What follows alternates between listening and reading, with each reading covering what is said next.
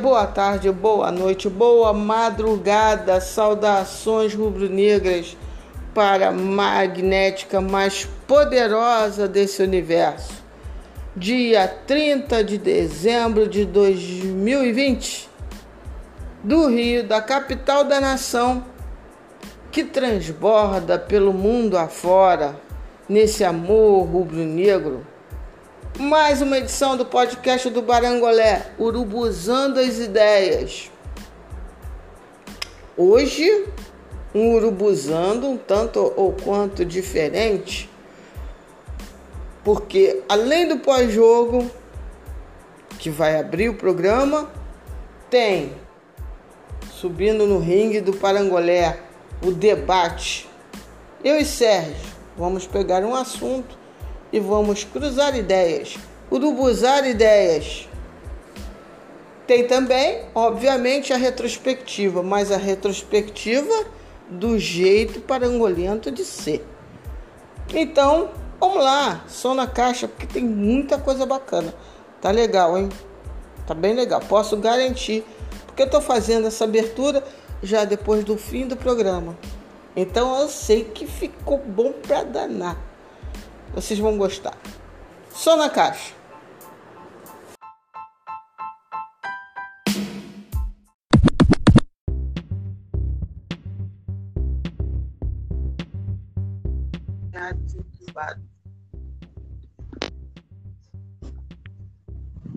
Salve, salve, bom dia, boa tarde, boa noite, meu amigo Sérgio. Dormindo muito no sofá, arriando.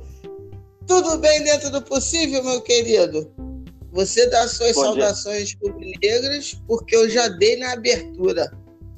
Tudo bem dentro do possível, Bom. meu queridão? Bom dia, boa tarde, boa noite a todo mundo. Tudo bem dentro do possível. É, ontem apaguei. Nem vi, não desliguei televisão, nem nada. A sorte que desligaram para mim. Apaguei. Então, o nosso urubuzano ontem foi só em sonho. Mas vamos que vamos, que a gente tem muito que. É, hoje, hoje Só... o programa vai ser um pouco diferente do habitual, mas eu tenho certeza que vocês vão gostar e possivelmente vai ser os próximos, daqui, o ano de 2021, o Urubuzano vai estar mais ou menos nesse padrão e que vai ficar, espero que vocês gostem. Tenho certeza que eles vão gostar, com, o tempo a gente vai aprimorando, né, Sérgio? Com o tempo a gente vai tornando a coisa melhor. É, o Urubuzando é o programa de maior audiência do Parangolé. O pessoal escuta mesmo e eu fico felizona com isso. Primeiro, nós vamos dividir os assuntos, porque tem vários assuntos hoje. Então vai ter a resenha sim, não pode faltar a nossa tradicional resenha mas também tem o quadro de debate, mas também vai ter a retrospectiva, enfim, fiquem ligadões que o troço está bem bacana. E vamos começar com o Urubuzano tradicional, a resenha do pós-jogo Fortaleza e Flamengo. Um 0 a 0 madorrento, preguiçoso no sentido, né?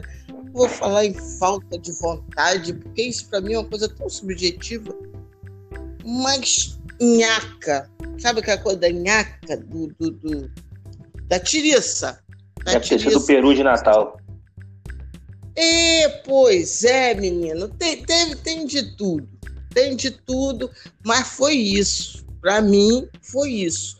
Foi o jogo da nhaca, o jogo da tiriça, o jogo da da, da, da, daquela coisa mal enjambrada.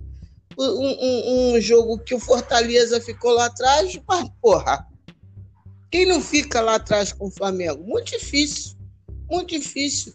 Esse ano, talvez, sei lá, não lembro de um, de um jogo que os times vieram para cima do Flamengo. Se fato assim, de estalo, não consigo lembrar mas certamente em toda a, a temporada, no, 96% dos jogos foram times retrancadinhos. Então isso não pode passar como assim, oh meu Deus, fomos, fomos surpreendidos. Isso não existe. Para mim, isso daí não existe. E aí eu vou começar pelo fim. A entrevista do nosso glorioso Rogério Ceni, quando ele fala que uma das dificuldades dele, uma, uma das dificuldades que o Flamengo enfrentou foi a ótima defesa do Fortaleza que ele montou. Aí, meu irmão, falei, ó, o moço tá começando a tá confundindo as coisas um pouco. Ele já começou no, no, no, no jogo quando a, a repórter gloriosa perguntou para ele é, e aí, como é que você se sente tal, não sei o quê. Ah, fico muito feliz de estar aqui, né? De rever meus jogadores. E ele reafirmou, né? Assim, não foi um ato falho. Eu ainda os considero, eu, eu os considero meus jogadores, tipo, eternamente.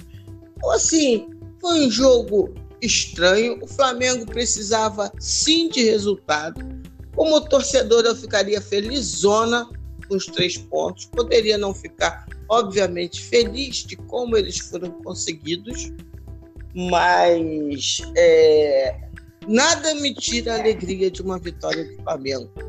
Eu vou resenhar depois, vou falar sobre o jogo depois, mas a alegria de três pontos eu nunca perco.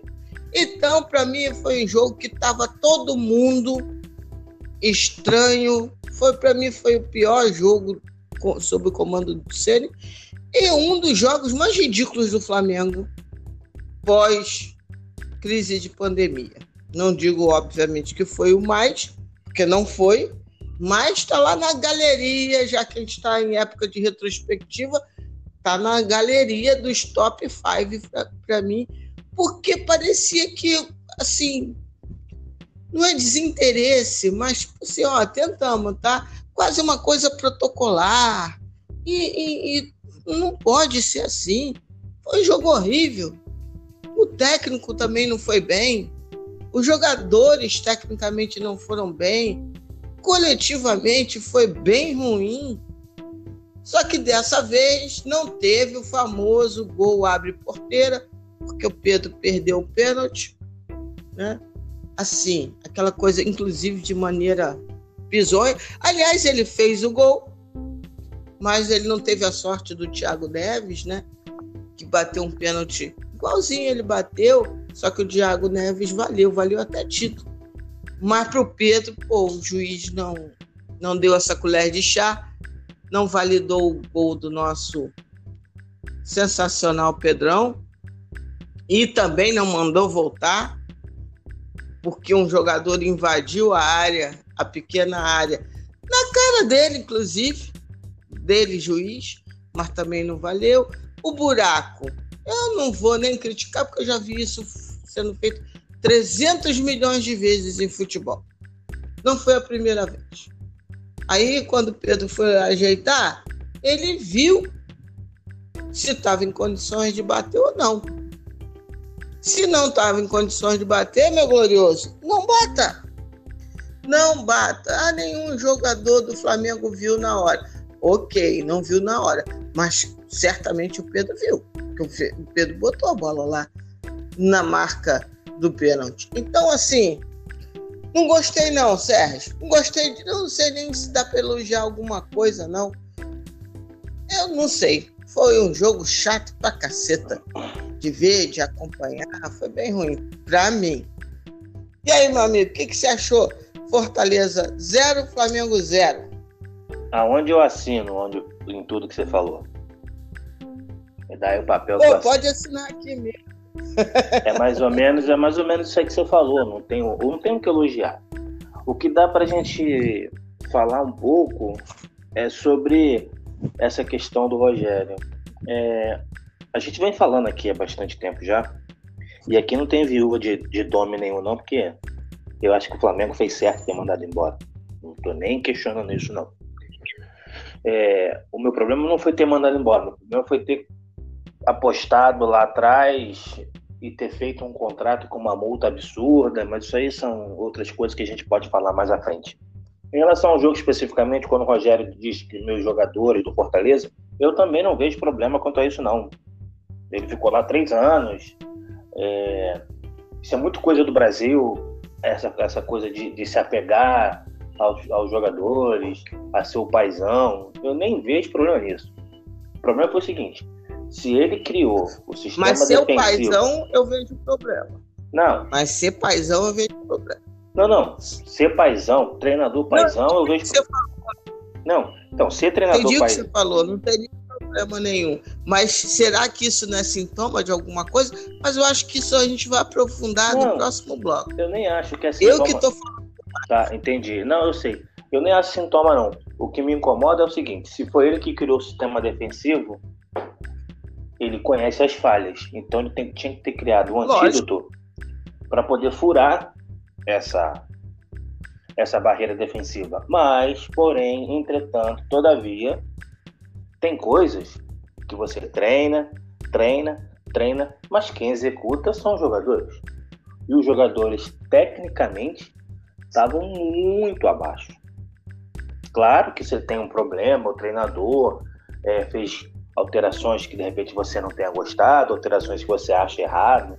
Quando eu digo você, eu digo de forma geral. É... Sim, sim. Só que a gente precisa entender o seguinte: na hora de bater um pênalti, não é o treinador que bate. Se fosse o treinador que batesse o pênalti, e as faltas, eu acho que até que a gente ganharia o jogo. Se fosse o nosso treinador batendo pênalti e falta. Acho que até que a gente ganharia o jogo. É, e definitivamente, o único, bater, a única pessoa que pode bater pênalti no Flamengo é o Gabriel Barbosa. É o Gabigol. Que é o único que sabe bater pênalti. É o único.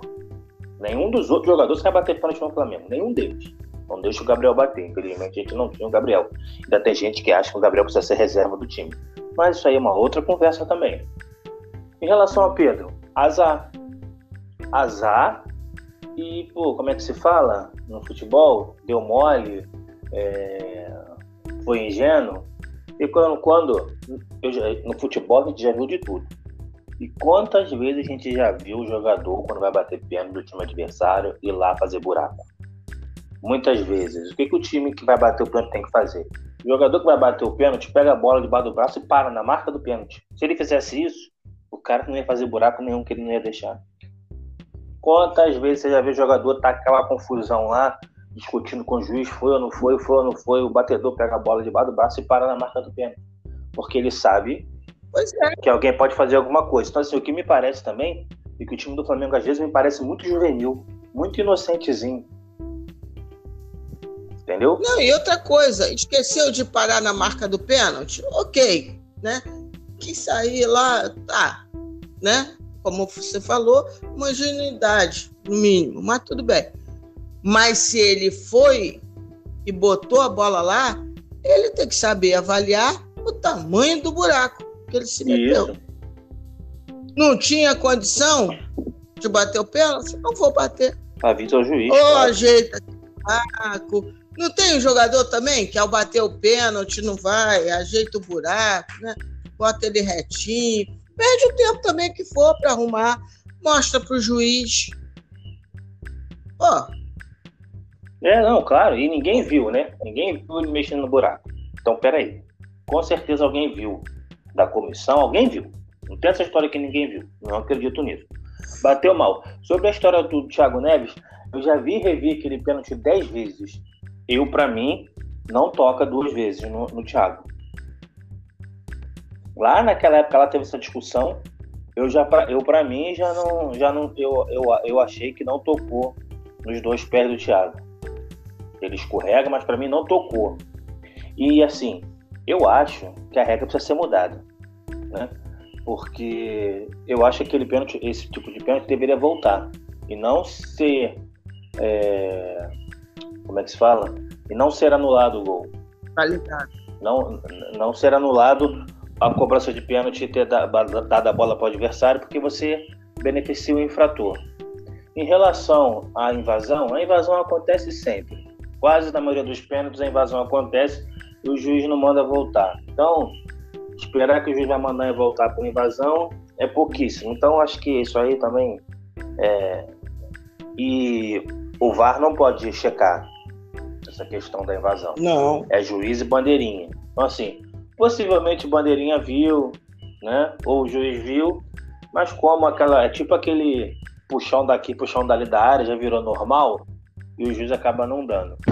Mas que o jogo foi modorrento, uma chatice. Os jogadores jogaram muito mal. Everton Ribeiro muito mal mais uma vez. Rascaeta muito mal. O único que entrou, ainda fez alguma coisinha ali, é o Vitinho. Mas aí, será que tem a gente preparada para escutar hoje que o Vitinho pode ganhar a posição do Everton Ribeiro pela direita? Porque ele dá uma dinâmica no jogo diferente, porque é um tipo de jogador que o Rogério gosta. Ele gosta de dois homens rápidos pela ponta, esquerda e, esquerda e, e direita. O Rogério não me parece ser um treinador que gosta de jogar com dois meias por dentro. Ele não gosta, por isso Bom, que. Mas aí o primeiro, o primeiro que tem que estar pronto para isso, então é o próprio Rogério Senna, né?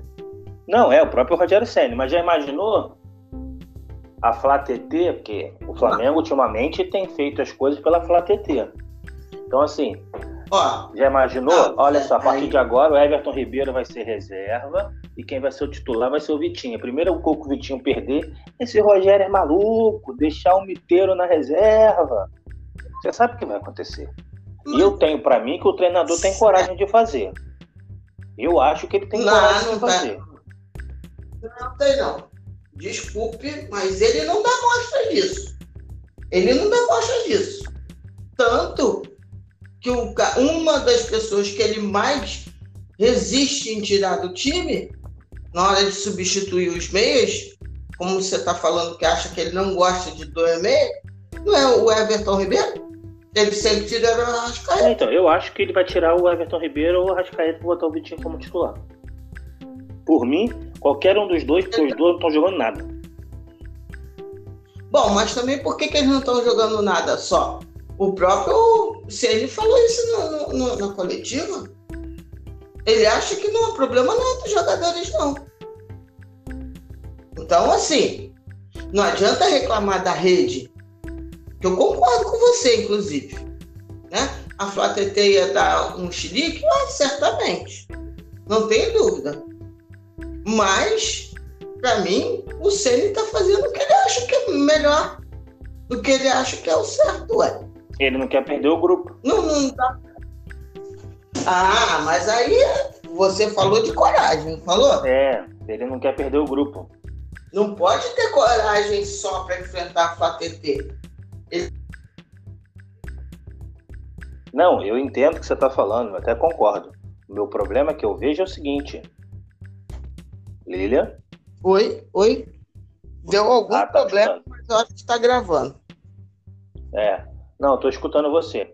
O problema que eu digo é o seguinte: é, não é qualquer. O, a gente tem que entender. É porque a gente vai falar do Rogério mais tarde. E no próximo é. bloco a gente vai falar um pouco do Rogério. Mas Voltando aqui para o jogo. Nesse, nesses temas Voltando que aqui para o jogo. Daqui a pouquinho. Vamos concentrar mais no jogo. Mas já é, fica para No jogo em questão mesmo. é, no jogo em questão mesmo, é muito aquilo. Os jogadores tecnicamente estiveram muito abaixo. O, o Rasqueta jogou mal, o, o Everson jogou mal, o, o Bruno Henrique nem se fala, o Pedro quase não encostou na bola porque não tinha ninguém para dar bola para ele. É, defensivamente, até não tem muito o que falar, porque o Fortaleza quase não, não, não chegou. É, o Hugo é. fez boas defesas, o Hugo fez uma boa defesa, é, se, se mostrou mais seguro. Eu acho que é, é, acho que todo mundo pensa assim, né? Tirando aqueles racistas, fogo no racista antes de mais nada, de que ele tem condições de assumir a titularidade do Flamengo mais à frente e vai ser importante a permanência do Diego Alves por isso. E é, o Isla jogou muito mal pela direita, foi substituto que tinha um cartão amarelo que possivelmente seria expulso porque ele tem entrado. Isso não é, isso não é, não foi o jogo de ontem. Ele tem entrado de uma maneira muito perigosa nos jogos, fica sempre pendurado e um lateral pendurado como ele, que é um jogador que gosta do embate, que gosta da força, é uma preocupação. O René é aquele jogador regular, nota 6, nota 5,5, né?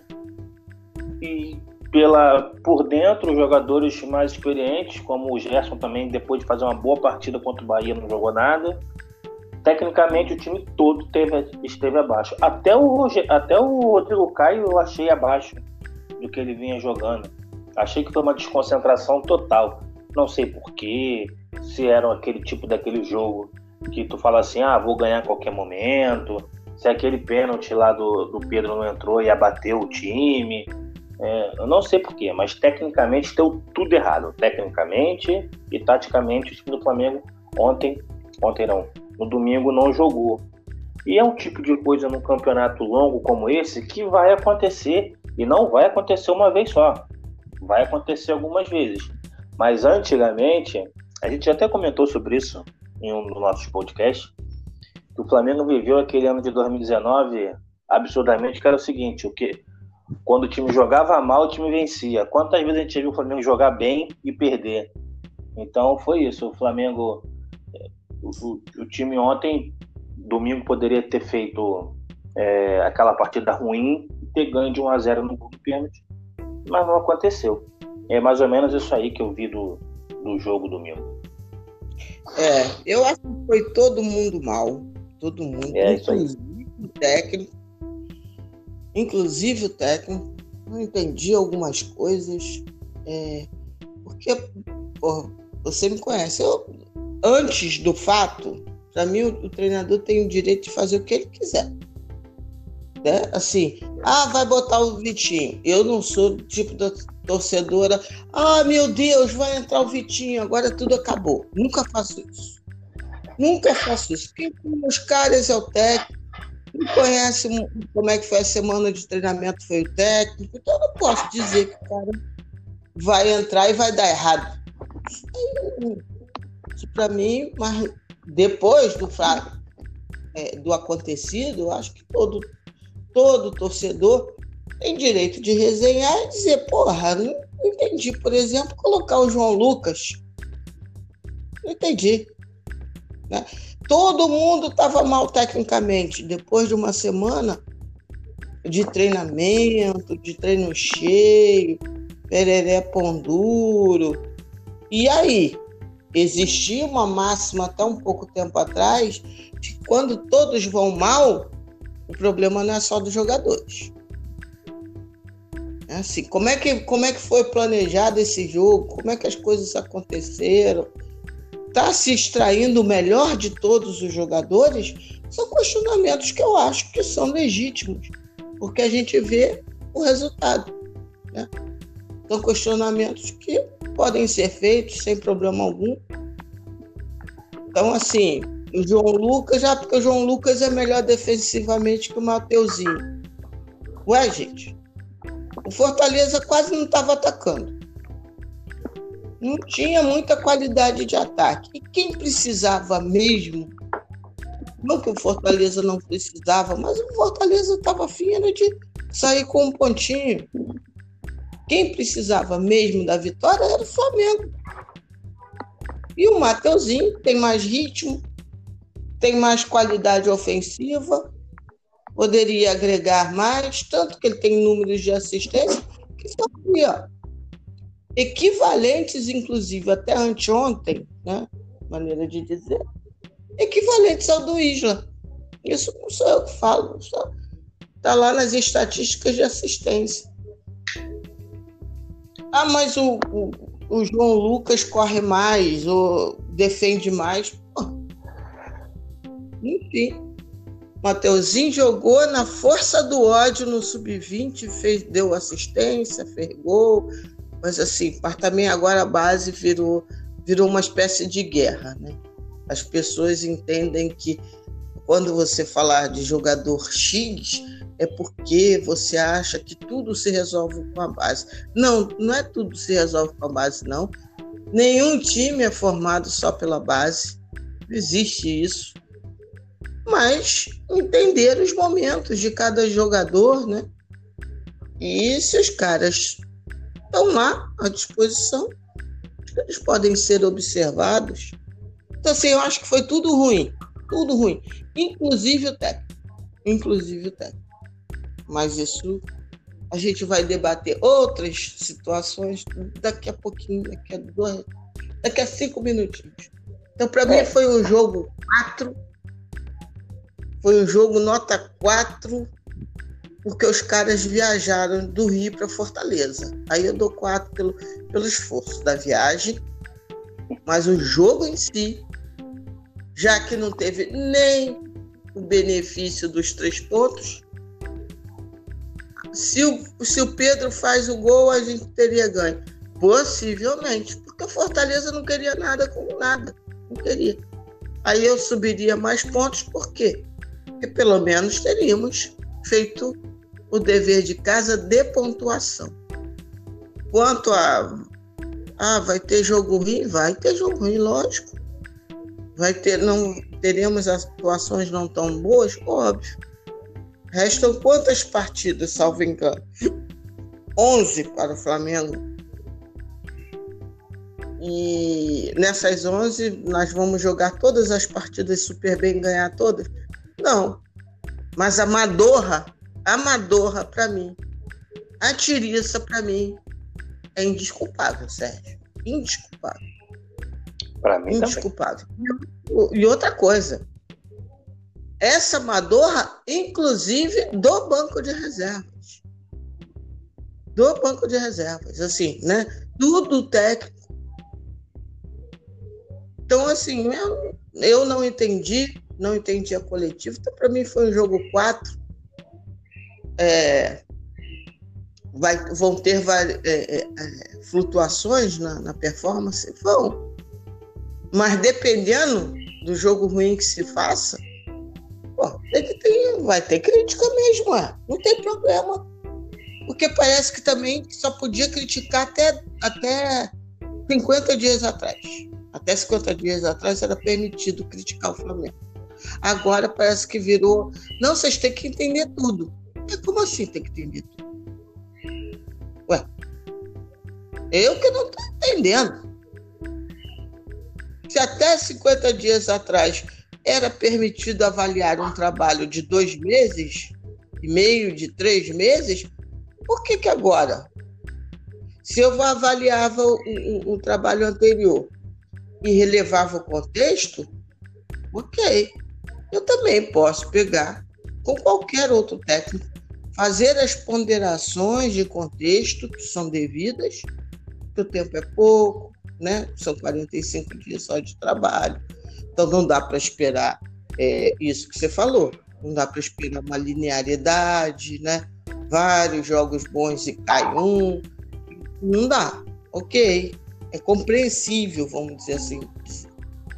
Mas não deixa de ser é, plausível se criticar. Normal. Para mim, tudo dentro da normalidade. Não é normal é fazer o jogo ridículo que se fez no sábado, no jogo contra o Fortaleza. Exatamente. E para mim, o que não é normal é o Flamengo ter uma semana de treino e apresentar o que apresentou é, no domingo. Para mim, a pior parte é essa. Você ter uma semana de é. treino e apresentar aquilo que foi apresentado. Então, para mim, a pior parte é essa.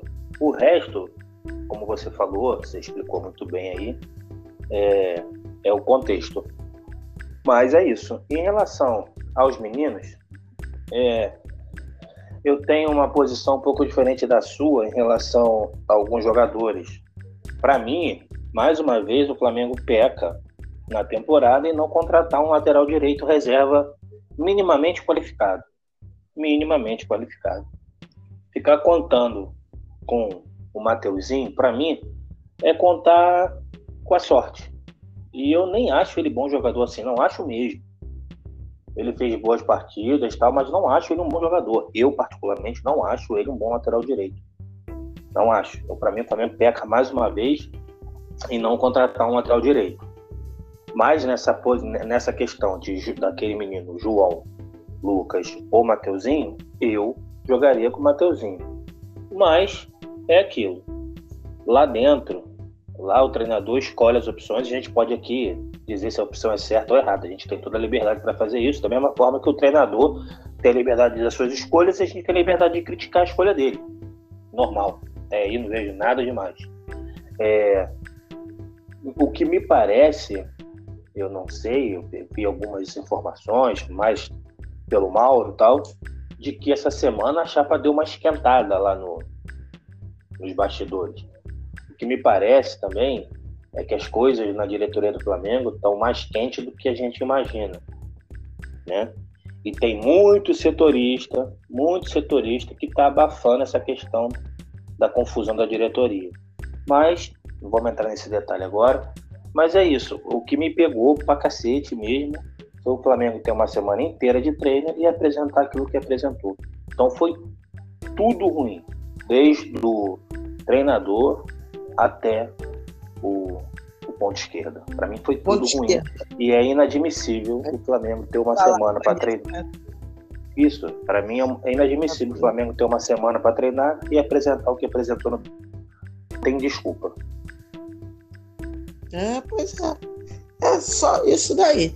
Mas enfim, foi quase 90 minutos de pife patético, né? Exatamente. Então. vamos ficando aqui na resenha e vamos emendando muito, emendando, né? Vamos tomar água e vamos lá para a, é, a retrospectiva. Não, vamos para o debate. Vamos para o debate da semana. Ó, agora a chapa também vai esquentar.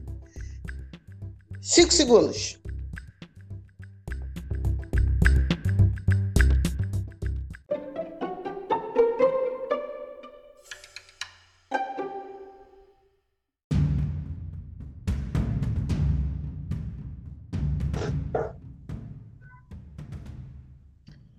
Então, chegamos aqui, né? Estamos aqui no ringue do debate. Bom, é um ringue, na verdade, que em vários momentos a gente vai concordar, em outros discordar. É o debate parangolento. Então, meu amigo, depois do jogo de sábado, aumentou o volume, que já existia, né? Existia um certo. Ah, não quero Sene, não gosto do Sene e tal. Mas depois de sábado aumentou muito o volume do, da, da, da impaciência, vamos dizer assim, de boa parte da torcida das redes sociais, sempre gosto de frisar isso, das redes sociais do Flamengo em relação ao técnico Rogério Ceni, com alguns tantos já pregando fora Ceni imediato e outros tantos fora Sene ao fim do campeonato, né? E pouca gente, de fato, defendendo, vamos assim dizer, o trabalho e já cravando que o Ceni tem que ser o técnico da próxima temporada. E aí eu vi uma postagem de um amigo meu é, da equipe do, do Análise CRF, o Matheus, que eu acho que ele resumiu é, bem o que, o que no momento eu sinto. Não posso dizer nem que é o meu raciocínio, mas é mais está no campo mais do sentimento. Ele dizia assim: olha, cansado. Eu não sou fora Sene, mas também se tirar, eu não vou sofrer, porque eu também não vejo, sendo sincero, estou resumindo, tá, Matheus? é, eu não vejo até agora nada que me dê pistas que o Ceni fará um grande trabalho no Flamengo. Mais ou menos é o que é, é o meu sentimento agora. Racionalmente, óbvio, eu não vou engrossar o caldo de, de fora Ceni, né? Pelo tempo, 45 dias não se demite técnico algum para mim, algum, a não ser que você esqueceu que você contratou um débil mental, que acho não é o caso, né?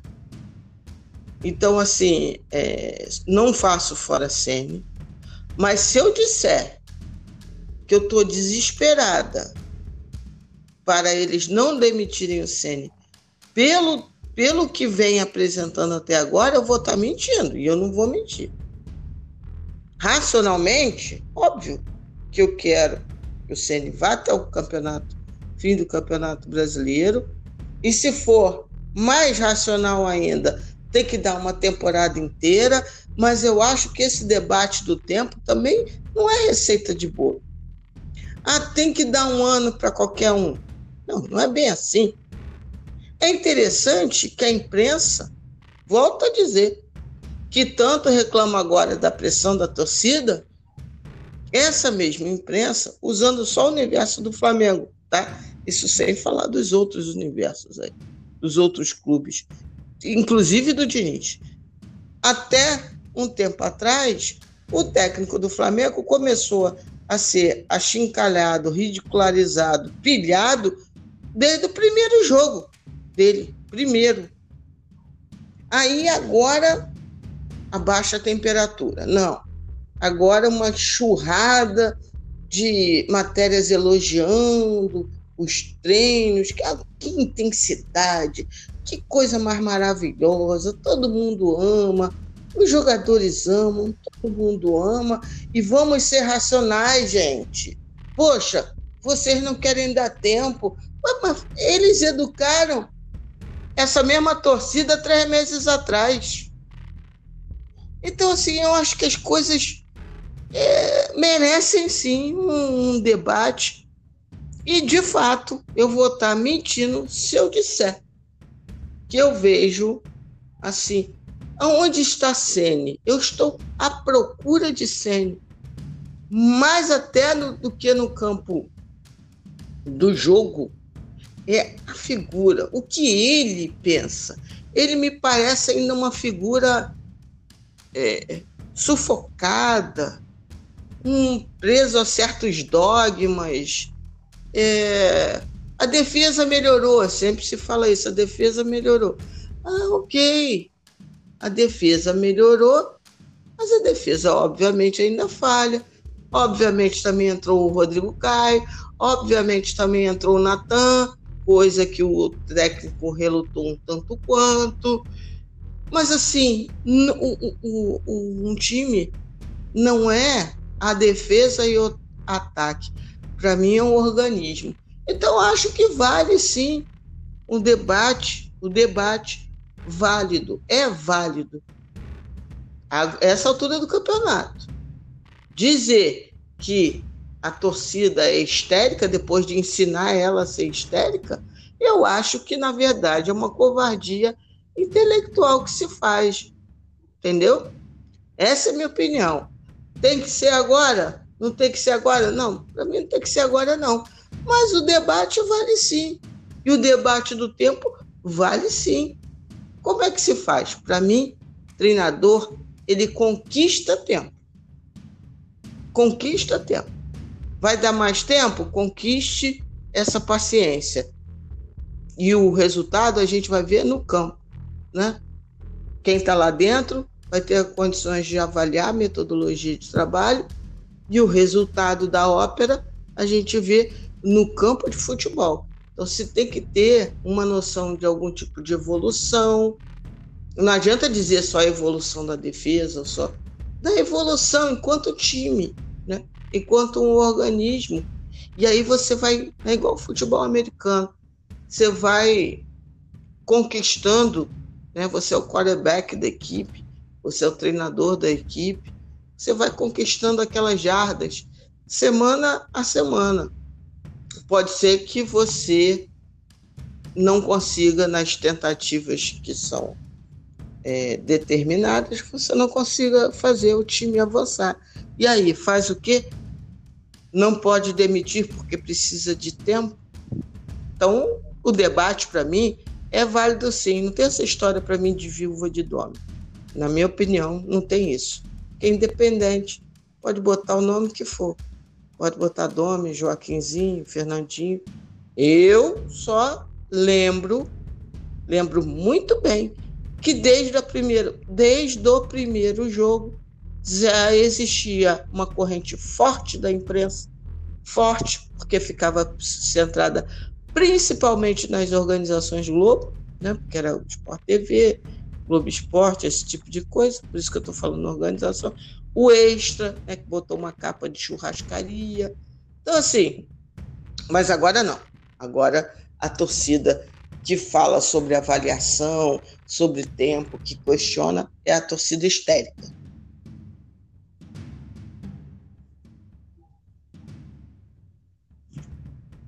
Oi? Oi, tô escutando. Não, não, já acabei. A minha introdução ah. no ringue. Subi no ringue, Sérgio. É, então nesse debate aí a gente vai estar tá em posições diferentes, tá? É, eu acho sim que existe um, uma flatesteria, uma flamimi do cacete, tá? Porque os mesmos que criticavam o Domi, e eu falo aqui alguém que defendeu e sempre defenderá um trabalho de longo prazo. Mas os mesmos que atacaram o Domi há dois meses atrás são os mesmos que agora ficam com ai que saudade do Domi. Então existe sim umas viúvas de Domi, mas são essas viúvas, não as viúvas que defendiam, mas a maioria dessas viúvas são as viúvas que diziam que ele tinha que ser mandado embora. Então, para mim, está tudo errado. Para mim, passa muito mais pelos jogadores do que pelo treinador, porque não é possível. Você tinha lá o JJ, aquele velho filho da puta que eu amo tanto, que depois da Supercopa e da Recopa, já no campeonato estadual, o Flamengo veio muito abaixo e veio jogando muito mal. Tá? Depois que ele saiu, veio um treinador e o time continuou jogando mal. E veio o Rogério Senna e o time continuou jogando muito mal. Não há tiriça, é, é jogo de tiriça, de tiriça, de tiriça. Mas a gente não pode também é o seguinte: no jogo contra o Bahia, o Flamengo jogou com menos um, as, as substituições que o Rogério Senna fez deu certo, o Flamengo ganhou, e no jogo seguinte empatou com 0 a 0 com Fortaleza, e foi aquele jogo modorrento. Aí no jogo do Bahia servia, no jogo do Fortaleza não serve. Aí o próximo jogo o Flamengo faz uma boa partida. Não, o Senna acertou e foi bem. Aí no próximo jogo jogou mal, fora Senna. Então, o problema, o problema para mim do futebol brasileiro, especificamente do Flamengo, que o profissionalismo passa longe. O entendimento do futebol passa longe. Você não tem. Para mim é tudo amadorismo. É tudo briga de ego, briga política coalizão política, entendeu? Então, assim, para mim é muito mais fora do que dentro de campo. Muito mais fora do que dentro de campo. Não é toda a comissão técnica que vai conseguir botar os jogadores dentro de uma bolha e deixar a porrada comer dentro da diretoria um grande exemplo disso, além de Jorge Jesus, porque ano passado tinha muito quebra-quebra dentro da política do Flamengo, mas o Jorge Jesus não deixava isso chegar no campo. E quem fez isso alguns anos atrás foi o Tite também, quando foi campeão brasileiro pelo, pelo Corinthians, que os jogadores ficaram 5, 6, 7 meses sem receber salário. Então não é toda hora e não é toda a comissão técnica que consegue fazer isso. Tá? Falando do Sênior, é, alguém que vai falar aqui do CN é alguém que critica ele desde o primeiro jogo, quando eu diria, quando eu dizia que eu acho, desculpa a redundância, que eu acho que ele achava que o Natan era centroavante. Ele estava bem claro que o Natan era melhor do que os dois zagueiros que vinham jogando. Não sei se era melhor, mas vinha melhor. Então ele já deveria ter começado com o Natan. A gente está falando de um treinador, gente, que só tem 45 dias de trabalho. E você esperar que o treinador evolua em 45 dias de trabalho não é normal. Ah, mas o Jorge Jesus. Gente, esquece o Jorge Jesus. Aquilo ali que aconteceu em 2019 é, é, é quase um eclipse que acontece de 200 e 200 anos. Não é normal um treinador chegar, pegar o grupo, trazer o grupo para si, montar um, um trabalho específico para aqueles jogadores e tudo dá certo. Porque ano passado tudo deu certo. Mesmo as discussões, mesmo as, as birras, as brigas políticas no Flamengo não chegou no campo. Por que, que não chegou no campo?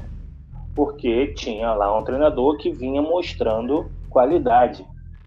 Então você, da diretoria, os conselheiros, a turma do amendoim, não tinha muito o que fazer. Vai criticar o quê? Né? Então, esses caras ficam esperando, ficam esperando alguma confusão para jogar uma bomba, para jogar uma notícia, para dar a notícia a um cara que cobra o Flamengo. Essa notícia vira uma verdade. Igual tinha no Twitter já. Não sei o que é, se é youtuber, se é jornalista, pouco importa. Já dizendo que já tinha reuniões no Flamengo é, para a escolha de um outro treinador. Já tinha uma Quem pressão. Ah, teve um, um cara do Twitter aí que falou, não sei quem, quem foi, não lembro o nome, então para não falar o um nome, é, eu vou dizer que houve lá. Depois eu vou até procurar o Twitter de novo. É, disse, aí um outro também disse que que já é, já cravou. Rogério Ceni não será treinador do Flamengo após o final do Brasileiro. Né? Ah, já teve outro que disse também que não pegou bem a entrevista que o Rogério Ceni deu pós-jogo do Fortaleza e que isso tinha desagradado boa parte da diretoria e já estava uma pressão para a demissão do treinador antes mesmo do término do campeonato. Então, essas notícias começam a vir e minar todo o clube. Aí vem a, a em peso e vem na onda. E vem na onda. Ah, o Rogério Senna. Ah, o Rogério Senna é um treinador que tem três anos no profissional. Ele está começando agora. esperar dele o que o Jorge Jesus fez com 30 anos de profissão é difícil. E vou te falar, o Jorge Jesus ele demorou anos para conseguir montar uma boa equipe lá no Benfica. Ele já tinha mais de 15 anos de carreira. Então, assim, tudo ao seu tempo. A gente pode Não, ele, ele, inclusive, está lá penando no Benfica, né? O glorioso Benfica. Mas, enfim. tem gente, que, é, tem gente que acha que ele vai vir, se, se ele for demitido amanhã, ele vai vir para o Flamengo no dia seguinte e vai fazer aquilo que aconteceu em 2019. Não tem garantia nenhuma disso. Muito pelo Bom, contrário. se reclama, se reclama das viuve, da viuvez de, de Domi. Eu não gosto dessa expressão. Não gosto mesmo. E eu já usava na época de viúva de JJ. Porque quem eu vejo, aí eu estou falando da minha bolha, tá?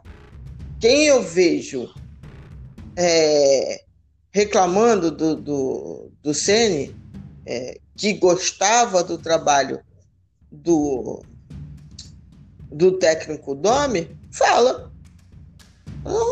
mas eu acho isso normal. Da mesma maneira que o Domi, ele foi comparado o tempo todo com quem? Com o Jorge Jesus. Ah, mas aí qualquer treinador nos próximos, é, nos próximos, 20, nos próximos 20 anos. Lilian, nos próximos 20 anos, quem, quem for treinador do Flamengo vai ser comparado com o Jorge Jesus. Ceni está sendo comparado com o Domi. Ó, já tem uma vantagem. Eu uma vez usei a expressão aqui no, no podcast. O Domi foi o, o limpa-trilho para o próximo técnico que viesse. Né? Então, assim. Agora, tem algumas coisas, eu concordo ipsis literis, o que você falou em relação que o ambiente externo contribui sim para a performance em campo. Ponto. Contribui. Qual o tamanho do peso num elenco experiente cascudo como o Flamengo? Eu não sei. Porque não adianta dizer que é só outro patamar e viver essa frase. Não, não, dá. Da mesma maneira, você falou ah, os jogadores, tal, não sei o quê. Eu acho que nisso daí havia de mão dupla. Eu critico muitos jogadores, e não é de agora. Na época, também eu falava, os jogadores estão mal. Os jogadores estão mal. Mas falava, não, não tem erro individual, tem erro coletivo. Eu, pessoalmente, acho que a média, a média de atuações do Flamengo não está aceitável. A média. Não estou falando pelo jogo contra o Fortaleza, não. Mas aí é minha visão. Ela não está bacaninha para um time que já tem um certo nível de entrosamento, né? para um time né, que que tem, é, tem tido tempo para treinar, eu acho que a média de atuações poderia ser um pouco melhor. Um pouco melhor do que está acontecendo. Lógico que a partida contra o Fortaleza ajudou essa média a ir lá para baixo, porque média é isso. Né?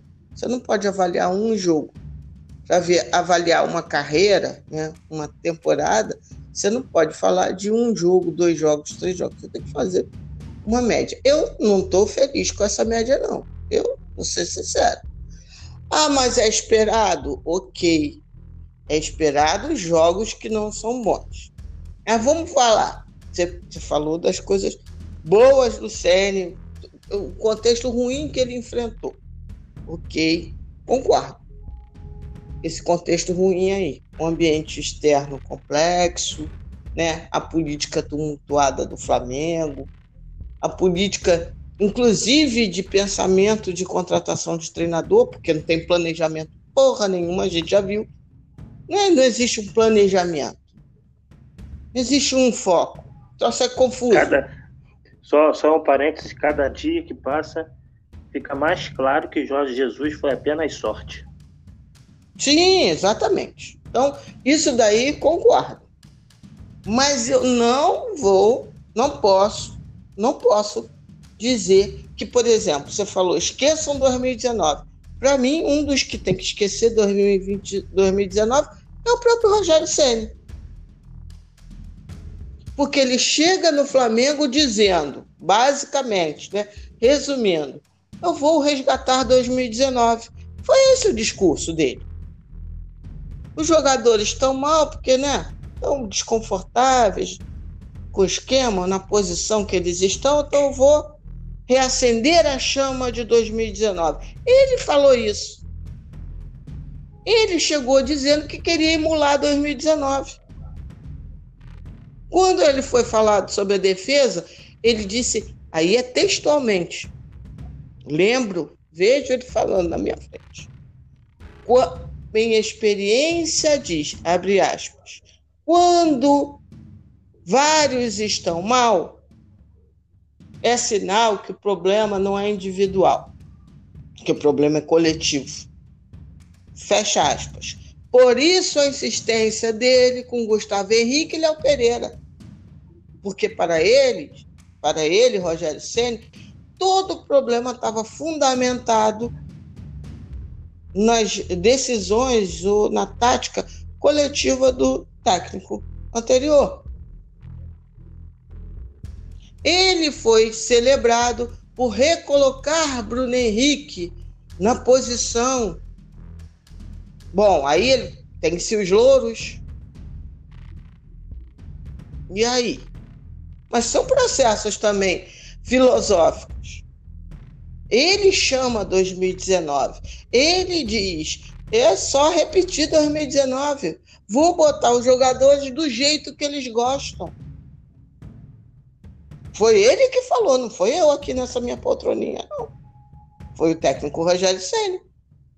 Como é que a gente pode esquecer de 2019 se vem um, o treinador, chega um treinador novo e diz: Eu já sei a fórmula. É só colocar os caras como eles, né, nos lugares mais confortáveis, do jeito que eu vou resgatar 2019. E quem é o técnico Rogério Ceni? É o técnico do Fortaleza ou é o técnico do Flamengo? No sentido de postura. O técnico do Fortaleza, na beira do campo, ele não se furtava a chamar a atenção, a recolocar o caras, a inclusive falar grosso, a espalhar a louça se fosse necessário. Eu é desconfio do motivo. Eu desconfio do motivo. Eu também. E isso me preocupa, sério. E isso me preocupa. Porque qual foi um dos sucessos para voltar a 2019? Quais um, dois fatores? Não vou entrar no campo, não. Porque o campo tem que ser diferente. Tem que ser diferente. Aquele, o time em si de 2019 acabou, gente. Acabou. Acabou. Isso não quer dizer que a gente não possa vir a fazer um outro grande time, meu Deus. Nada impede. Que pode ser, inclusive, tão bom quanto. Mas, filosoficamente, o que ganhou? O, aonde Jorge Jesus ganhou a torcida do Flamengo, por exemplo? Quando ele chega, é transmitido um treino do Flamengo contra o Madureira, salvo engano. Enfim, E aí ele faz, fala a famosa frase. O que, que ele fala na beira do campo? Para todo mundo ouvir. Sem medo, sem vergonha, sem nada. Tá mal, Arão? Quem é Rogério Senna? Quais são as ideias de jogo de Rogério Senna? Eu sei do currículo dele. Um currículo extremamente promissor. Muito. Ele pode vir a se tornar um grande treinador. Ainda não o é. Um treinador também precisa de repertório, cascas para saber ler as situações casca para sim gerir bem o vestiário. Pô, Lídia, mas ele, pô, é Rogério Ceni, cara. Vai saber gerir o, um, um vestiário? Não, não necessariamente. Uma coisa é ser ídolo, quase que dono de um clube. Outra coisa é você ser o capitão de verdade de vários jogadores que inclusive tem personalidade forte ali dentro do elenco do Flamengo. Então, quem é Rogério Senna? Quais são as ideias? A ideia dele, Lili, é pressionar, roubar a bola. Quando tiver a posse de bola, chegar rápido se tiver chances. Pô, mas isso daí, mano, isso daí não é, desculpa. Isso daí para mim é a ideia básica de jogo. Quando tiver chance, ataca rápido para aproveitar o contra-ataque. Quando não tiver a chance, trabalha bem a bola para fazer o gol. Pô, isso se tornou o básico do básico do básico. Eu estou querendo saber de ideias de jogo. Ele não gosta de jogar com dois meios, como você falou, talvez? Tá, então, assim, outro time dele, pô. Então, assim, essas reflexões, hoje, eu me permito fazer. Quando se diz assim, ah, caiu mal na diretoria, a declaração dele. Ah, caiu mal em mim. Não tem problema nenhum, caiu mal, caiu mal na diretoria. Ah, mas aí vazou. Ué, se vaza tudo no Flamengo, o incômodo é agora? E quando vazam que os jogadores estão amando o Rogério Senna? Que é isso também vaza, ué. Mas não. Volto a dizer, é para demitir Rogério Senna agora? Para mim, não. É para demitir no final do Campeonato Brasileiro? Para mim, não sei. Não sei. Eu só estou dizendo que eu não dou essa carta branca toda e não acho que o tempo seja uma coisa assim, ah, é indefinido. Para mim, agora, nem pensar. No final do brasileiro, Aí eu vou ter que esperar o Campeonato Brasileiro terminar para ir no, no, vir aqui no podcast e falar: olha, minha intuição diz que, porra, tem que dar é mais essa temporada inteira, ele fazer a pré-temporada bonito, pereré. Mas eu não posso dizer que tem coisas aí que eu acho incômodas, porque eu não conheço o Rogério Senna. Taticamente, o que ele falou foi emular de 2019. Eu acho que a tática dele está matando o tipo de jogo que ele propõe, ou o treinamento que ele está matando o bom momento que a Rascaeta teve, está ajudando a matar. A, a, que ele falou de problema entre lado direito e esquerdo é quase. Porra! Se ele está dizendo que esse é o problema, ah, porque lado direito se joga mais com o lado direito, porque isso, aquilo outro. Conserta, porra. É isso? É uma questão de equilíbrio do jogo? Conserte. O Flamengo não pode viver de us e de esticões. Ah, quando tem, quando tem, quando tem espaço, um arrascaeta da vida, um Gerson da vida, consegue esticar uma bola bonita pro, pro, pro pro Bruno Henrique, aí se ele tá num dia bom, ele dá um tapa bom na bola, faz uma boa jogada e cruza. Porra. É isso? Eu preciso entender quem é Rogério Ceni, né, meu? Então, eu acho uma loucura. Comando e técnico. é, só para completar que eu tinha anotado aqui, esquecido que você falou. Amadorismo, profissionalismo, entrega, meu amigo, a chave, a chave do vestiário agora é do técnico. Será? Bom, aí, meu amigo, aí temos dois problemas, porque não deixamos de ter o um problema com o técnico, só estou agregando então mais um. Porque mesmo ele não tendo a chave do vestiário, então estamos mal. Estamos mal de técnico, estamos mal fora. O fora eu já sei que a gente está mal. Eu quero crer que o Ceni não esteja sendo só um bobo da corte, uma rainha da Inglaterra no vestiário do Flamengo. E não vou acreditar, por exemplo, uma má atuação, porque foi dia 26 de dezembro, e aí os caras estão assim assados. Pelo amor de Deus. Aí também eu acho que ambos os extremos são coisas demais. Não é, negar que o exterior tenha influência é ser ingênuo. Mas também dizer que é todo mundo, né, jogadores, técnicos tal, todo mundo rainha da Inglaterra, a mercê da política do Flamengo, eu acho que também é ingenuidade. Pode falar. É. Então, é, eu acho que 2021 vai ser pior, tá? Essa questão interna, porque vem aí uma eleição, eleição, e vai ser tiro, porrada e bomba. Confie, né?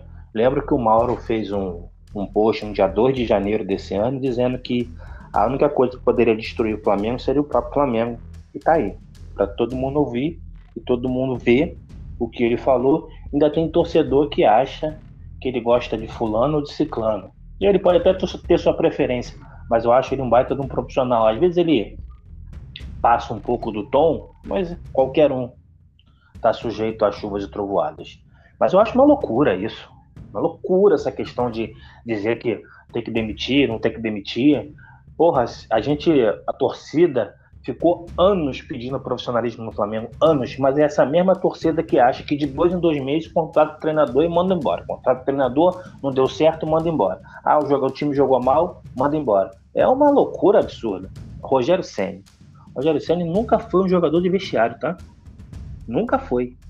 Se pois você é. pegar a maioria dos jogadores, pegar a maioria dos jogadores, a maioria dos jogadores que jogaram com ele, diziam que ele era insuportável dentro do, do vestiário. Insuportável. Até porque você não lembra, eu não lembro, né? E até procurei depois para ver, escutei até o Arnaldo Ribeiro falando isso, que eu concordo com ele, é o seguinte: o Rogério nunca foi um jogador de dar entrevista. Ele não dava muita entrevista coletiva. Sempre era outro jogador, ele dava só quando o time ganhava um campeonato ou algo nesse sentido. Ele foi pro Fortaleza. No Fortaleza, a declaração dele, a entrevista coletiva, quase não vai aparecer na televisão. E quando aparece, aparece só quando ele joga com um time grande, ou contra o Flamengo, contra o Palmeiras, e aparece ali dois minutos, cinco minutos, três minutos no máximo, ele não vai ter muito embate. Mas quando ele vem para o Flamengo, que é completamente um mundo completamente diferente, ele está exposto o tempo inteiro. Acabou o jogo, ele vai ter que sentar lá na cadeirinha e falar sobre o jogo. Então ele também precisa é, melhorar a forma de. Lembra lá, no, lembra lá no São Paulo, no início, quando ele falava assim: não, porque meu time teve 70% de posse de bola, a, a, é, teve 50 finalizações, mas perdeu de 1 a 0 por defesa e justiça, foi eliminado. No início da carreira, ele dizia muito mais sobre ele, sobre o que o time fez. E como jogador, ele fazia a mesma coisa.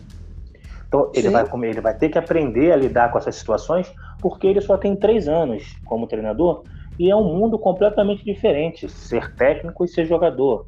Então isso para mim conta bastante também. E ele é, um, ele é um tipo de treinador que ele vai ganhar experiência, ele é novo, ele vai errar, realmente ele vai errar. Ele vai errar nas palavras, ele vai errar no esquema tático, ele vai errar numa substituição, tudo isso faz parte. Agora, a questão é o que a diretoria acha do trabalho dele. O problema é que diretoria? Porque um está sempre contra o outro. Se o futebol está indo bem, o outro fica puto porque ele precisa minar o futebol. Porque aí ele ganha espaço na mídia, numa entrevista, com um blogueiro. A gente sabe de quem a gente está falando. Então, assim, se o futebol for mal, para aquele outro, é uma maravilha. Porque o outro só sabe tumultuar o trabalho. Mas vamos só fazer uma tumultuar. ressalva. Só uma ressalvinha.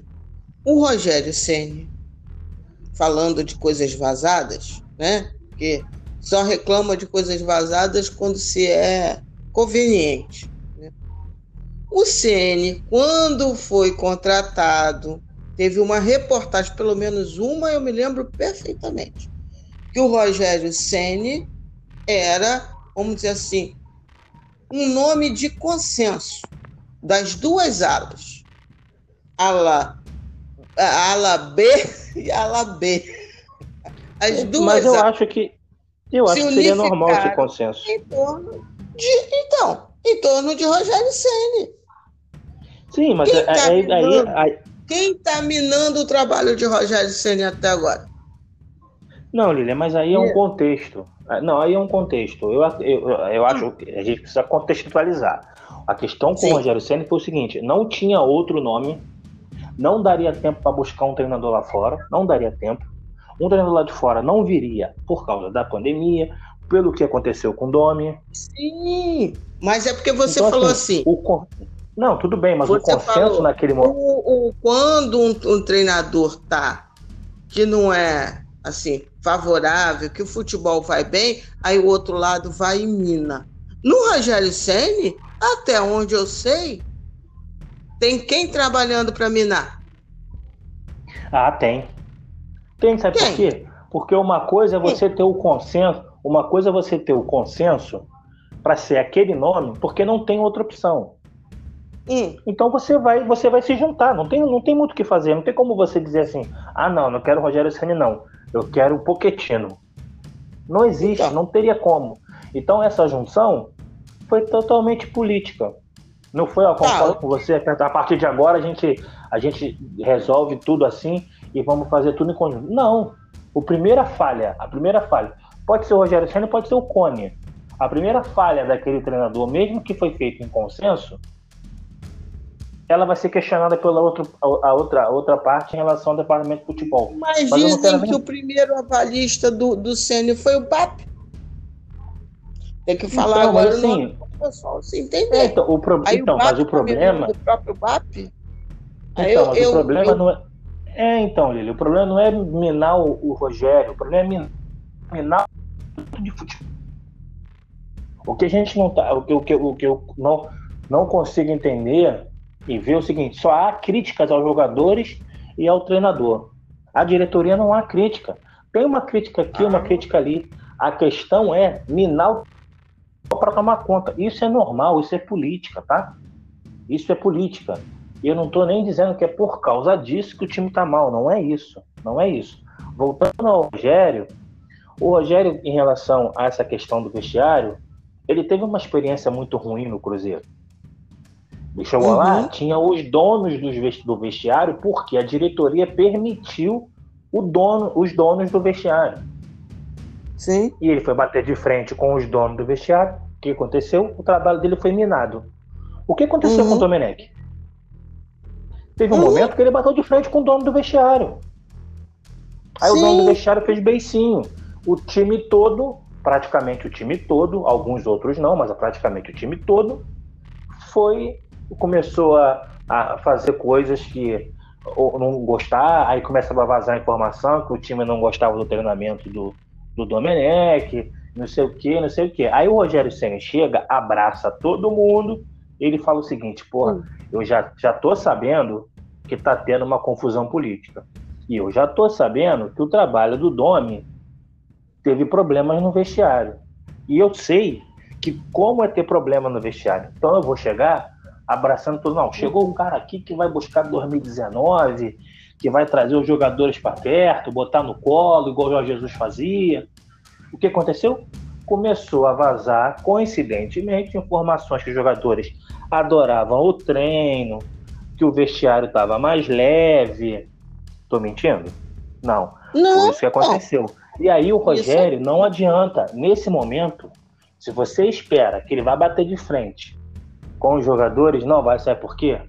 porque ele não tem segurança para fazer isso, ele não tem carta branca para fazer isso, ele não tem um gerente de futebol, o departamento de futebol fala assim, Rogério, o vestiário é seu, toma aqui a chave e faz o seguinte, qualquer problema lá, você resolve e se der ruim, pode deixar aqui que a gente segura. Tem isso? Não tem. Um treinador novo, que ele não tem essa segurança para fazer, pela experiência que ele teve. Não tem respaldo da diretoria, porque foi falado para ele no Cruzeiro que ele teria respaldo. Na primeira confusão, largaram ele de mão, deixaram ele ver navio. Então, esperar que ele faça isso, um choque, que vai pegar o, o Rascaeta, o Everton Ribeiro, vai botar na reserva, vai pegar o Gabigol, vai botar na reserva para o Pedro jogar, esquece, ele não vai fazer. E olha só, treinador para fazer isso tem que ter, desculpa a expressão, gente, culhão. E Jorge então. Jesus tinha, porque ele veio de fora, ele veio de fora, e ele estava cagando, porque ele sabia que ele ia voltar e acabou. Então esperar isso de um treinador aqui do Brasil, esquece, não vai acontecer. Então eu assino tudo que você falou aí. Assino. Aí eu volto com a pergunta. Então, treinador sem culhão, sem personalidade, sem casca grossa, serve para um clube como o Flamengo? O casca grossa eu até acho que ele tem. O que ele não tem é respaldo. Por que, que ele não tem respaldo? Porque é uma briga política dentro do clube. Aí, você como profissional, você sabe o seguinte: a gente precisa entender é, o contexto. Sei que é difícil, mas a gente precisa, como torcedor vendo o jogo, eu vou xingar, vou, vou fazer tudo, vou xingar o treinador, vou dizer que ele mexeu errado a gente precisa contextualizar as coisas. O que acontece para mim é bem claro. Se ele tivesse o respaldo que o Jorge Jesus teve, ele poderia estar fazendo um trabalho melhor.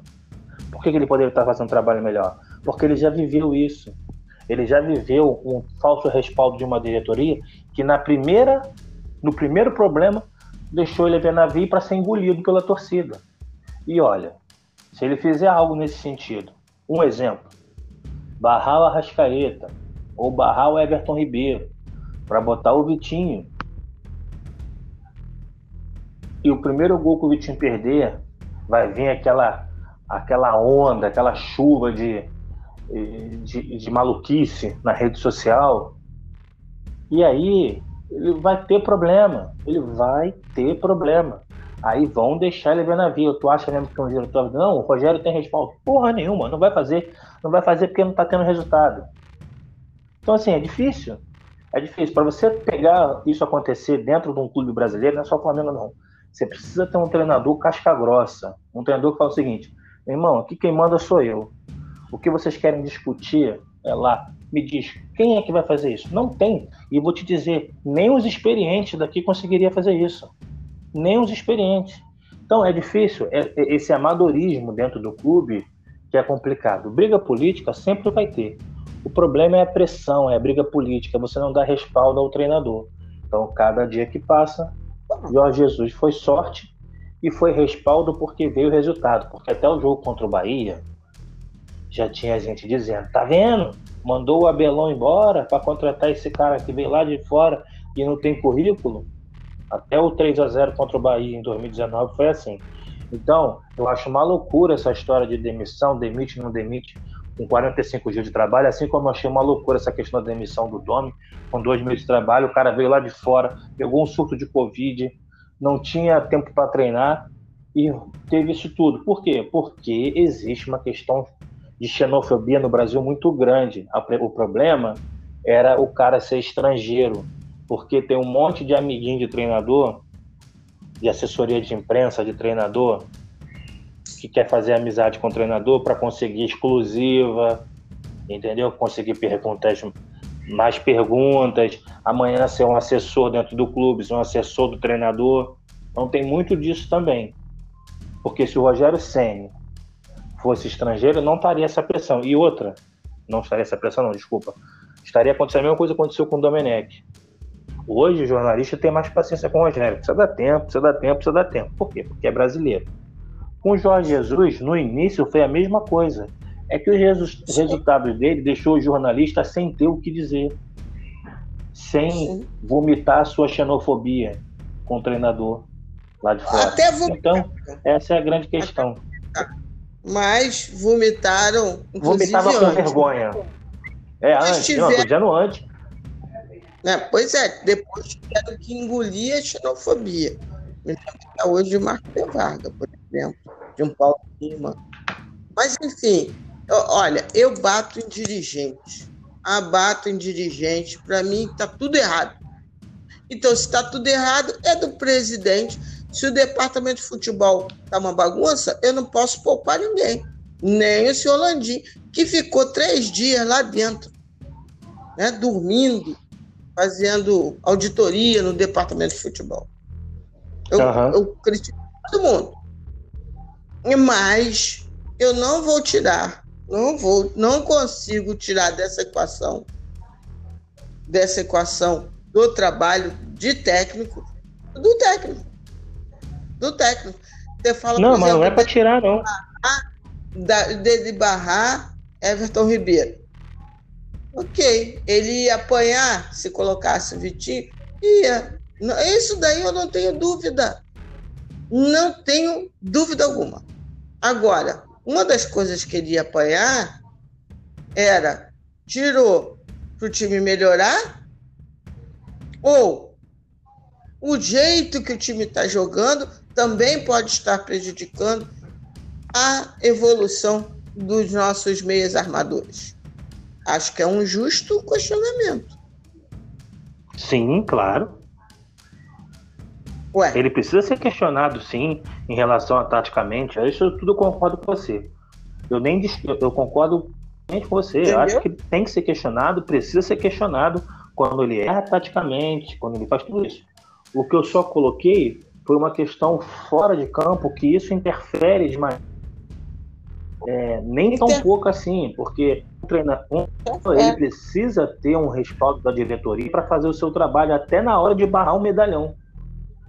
Interfere. Eu só não sei até que ponto o próprio Rogério também não quer mexer nesse vespeiro, até pelo episódio ocorrido no Cruzeiro. Entendeu? Exatamente. Eu acho que tem uma, tem uma sinergia aí.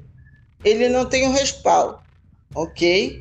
Mas eu também acho que ele já chegou com uma ideia diferente em função do episódio do Cruzeiro. Como eu falei. Que é normal. Desde o a ideia. Sim, só não sei se serve para o Flamengo. Porque não, a então, ideia. A questão não é questão. Então, mas a questão não é que se serve. Então, mas a questão não é se serve ou se não serve para o Flamengo. Isso vale para contextualizar todos os clubes. A questão para mim não é que serve ou não serve para o Flamengo. Tem resp...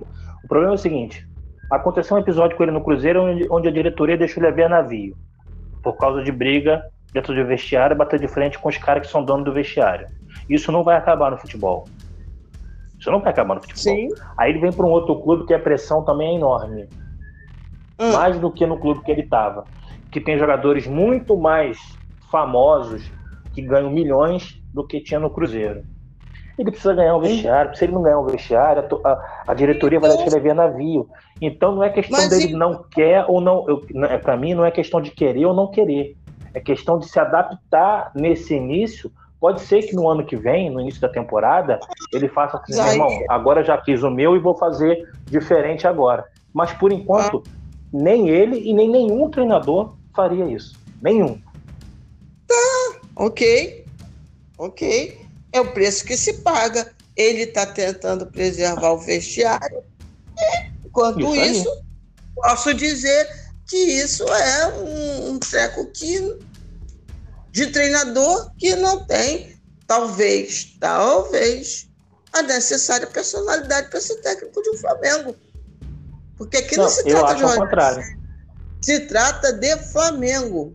Tem que ser o melhor é, para então, o mas Flamengo. eu acho o contrário disso para o Flamengo. Então eu acho o contrário, eu acho que ele tem tanta personalidade que ele percebeu que se ele fosse por um caminho que ele foi no Cruzeiro, ele se daria mal. Não, aí não é personalidade. Aí é ser, entre aspas, inteligente para a preservação do próprio emprego. do é próprio emprego, não. Do próprio, além do emprego, do trabalho porque não Sim. dá para chegar com o pé na porta. Ele não, ele não tem nem não. experiência para isso e nem currículo para isso. Ah, então, é isso que eu tô falando. Ué. Sim, mas a gente precisa achar que isso, o problema não era ele. O problema é o futebol brasileiro viciado nessa coisa de dono de vestiário. Isso não acontece. Você pega exemplo de time lá de Mas fora. Mas os jogadores também de... são criticados, Sérgio. Vem os jogadores não, não tô... do Flamengo são questionados, por exemplo. Ah, não, mas não é, são questionados tecnicamente, porque jogou mal. Ué. Não, são paneleiros. O que eu mais leio hoje? Jogadores do Flamengo são mimados, paneleiros, safados, pé tudo de ruim os jogadores do Flamengo são. Ok. Os jogadores do Flamengo também estão sendo criticados. Não é só o técnico. Aliás, aliás, uma parte da crítica que se faz ao Rogério, eu não estou entrando agora nem no mérito. Eu acho tá, até porque eu acho que eu já entrei. Mas uma parte do que eu leio de crítica é que ele não tem a personalidade suficiente para enfrentar isso que você está dizendo que é um dos problemas do futebol brasileiro. Chefe de vestiário. E tem, o Flamengo tem chefes de vestiário. É, mas o problema não é enfrentar, o problema é você ter respaldo da diretoria, que o, nenhum treinador tem, porque aqui é amador. Aqui o cara está mais preocupado em aparecer. Entendeu? Na entrevista coletiva, o vice de futebol, o vice de marketing, aquele outro lá, Cacau Cota, que foi lá da época da Patrícia Que aquele cara tem cargo na, na, na, diretoria do Flamengo e vai falar besteira na televisão? Porque é a política ali do clube a gente até entende. O problema é droga do respaldo. Ah, mas o jogador tem panelinha. Tem panelinha, mas estoura onde? Estoura no treinador, como estourou no Dome. Então, isso tudo que se você pensa nessa forma, o, o, se você pensa nessa. O, é, e para mim, tudo é isso. É tudo, é, é tudo amadorismo no futebol brasileiro. É tudo amadorismo. E deu no que deu a demissão do Domi. Eu tenho para mim, nossa, no Flamengo, tendo esse tempo para treinar, o time estaria melhor evoluído do que o Rogério. Isso é uma opinião minha. Posso estar errado, mas eu acho isso. Não, é. O problema foi que o problema do Domi não foi só como, como, não foi só perder os jogos. Pode dizer isso e ter toda a razão do mundo. Quem diz que não teria evoluído era porra nenhuma também, porque está no campo da especulação. O fato é que ele foi demitido. Sim. Então, Sim, é que, então para mim é tudo o seguinte: o, o, o meu questionamento não é ter personalidade, não ter personalidade, porque cada um é cada um. A minha questão é, é o ponto para mim central é amadorismo. Então, assim, a questão do Domi não foi porque ele só perdeu os jogos, foi porque ele perdeu o vestiário. Sim. Ele perdeu o vestiário. Sim. O Jorge Jesus não perdeu o vestiário porque ele batia de frente com o jogador, porque ele sempre bateu de frente. Ele vem de outro futebol. Ele vem do futebol da Europa, que lá não tem essa coisa do treinador ser papai. Meu amigo, lá é o seguinte: você recebe em dia, eu quero que você faça isso, porque você é funcionário do clube e você vai ter que fazer. Independente se você tem 2 milhões de seguidores, é, 50 empresas e faz muito marketing. Comigo é assim, beleza? Beleza. Qual treinador brasileiro faz isso? Nenhum tem condições de fazer. Nenhum. Nenhum tem e nenhum vai fazer, porque não tem esse tipo de experiência. E você pode chamar o Luxemburgo, você pode chamar o Abel, você pode chamar o Filipão, você pode chamar quem você quiser, mas não tem. Isso só vai acontecer se vier um treinador renovado que tem experiência, que sabe que vai bater de frente e o, e o jogador brasileiro vai respeitar, principalmente aqueles que têm experiência na Europa. Por quê? Porque eles já sofreram lá. Caso de Bruno Henrique, Gabigol, o Felipe Luiz, o Rafinha, eu tiro dessas porque era um jogador que tinha um comportamento tranquilo. Agora tu pega esses jogadores de mano, o Gabigol não deu certo no futebol, não foi por causa que o futebol não quis. Então, assim, eu não tô nem, eu tô, não, nem queria dar nomes a, a jogador para não parecer que eu tô perseguindo ou que eu tô falando que é esse jogador. Não tô falando especificamente do Gabriel, não. Foi só um exemplo. Mas a minha questão toda é essa: é o amadorismo. Aí esse amadorismo faz que de dois em dois meses se peça que um treinador é mandado embora. Aí manda embora o Rogério e contrata outro. Daqui a 45 dias, se o time não jogar bem, se o time tiver duas vitórias e uma derrota, vai começar. Aí, ó, o... tem que mandar embora. Aí, meu amigo, aí não vai ter profissionalismo nem na diretoria e nem na torcida. Aí fica esse ciclo vicioso que é o futebol brasileiro nesses anos todos e que me parece que não vai mudar nunca. Não, também acho que não muda, não. Acho que não muda, não. Não muda tão cedo. Porque, inclusive, alguns do que pedem é, paciência, eles são é, incoerentes com a própria fala. Porque eles são pacientes ou impacientes Sim. de acordo com, com o amiguismo. De, de acordo aí. com o amiguismo. Aí, eu, aí a paciência vai lá e cai. Bom, para encerrar, só para arredondar, né? Eu não sou fora Sene, que fique claro. Mas eu também, também não sou clube. É, clube Tempo Futebol Clube. Eu acho que todo treinador, todo treinador, ele normalmente é avaliado. Aí agora eu estou falando dentro de um no aspecto genérico né, do Flamengo. Né? Eu não acho, da mesma maneira que ah, vai ter, demitir o Abel agora, na época, né? Aí o Flamengo vai estar tá reconhecendo que errou. É, tem problema nenhum reconhecer erro. Tem problema nenhum reconhecer erro, porque na verdade não é um erro. Você contrata alguém com expectativas, né? Dentro de um, de um do que a pessoa já apresentou ao longo da vida, no caso do, do Rogério, tem apenas três anos dessa jornada, você tem uma expectativa. Você quer ver ao longo do tempo como é que essa expectativa vai ser atendida ou não. Porque o Flamengo tem, não, não tem um, um departamento de futebol profissional, que não age com planejamento. Isso daí, isso daí é fato. Não existe discussão quanto a isso. Mas eu acho que Ceni, como qualquer outro treinador, ele tem que ganhar tempo. Ele tem que conquistar tempo. E vamos ver até fevereiro quanto tempo ele vai estar conquistando, mesmo contextualizando tudo isso que você falou, que são fatos, não é uma opinião, são fatos. Não tem lá o diretor de futebol, o supervisor de futebol é o Gabriel Skinner, né? o CEO é o Spindel, e enfim, o Braz agora, né? a partir de depois de amanhã, ele é vereador da cidade do Rio de Janeiro e estaremos no ano de eleição. Então, tudo isso entra no caldo. Tudo isso aí entra no caldo. Mas quero ver lá no campo o que o Rogério, dentro desse caldo todo, é capaz de produzir e de melhorar a equipe. Só isso. Só isso. Mas óbvio que eu não sou fora cena. Porra, ainda mais agora, com 45 dias. Agora, tem uma, uma turma que é, até porque, para uma turma, Rogério não deveria ter sido nem contratado né? Pela experiência. Eu sou, então, eu sou desses que para mim o Rogério não deveria ser contratado, mas não sou fora sênior.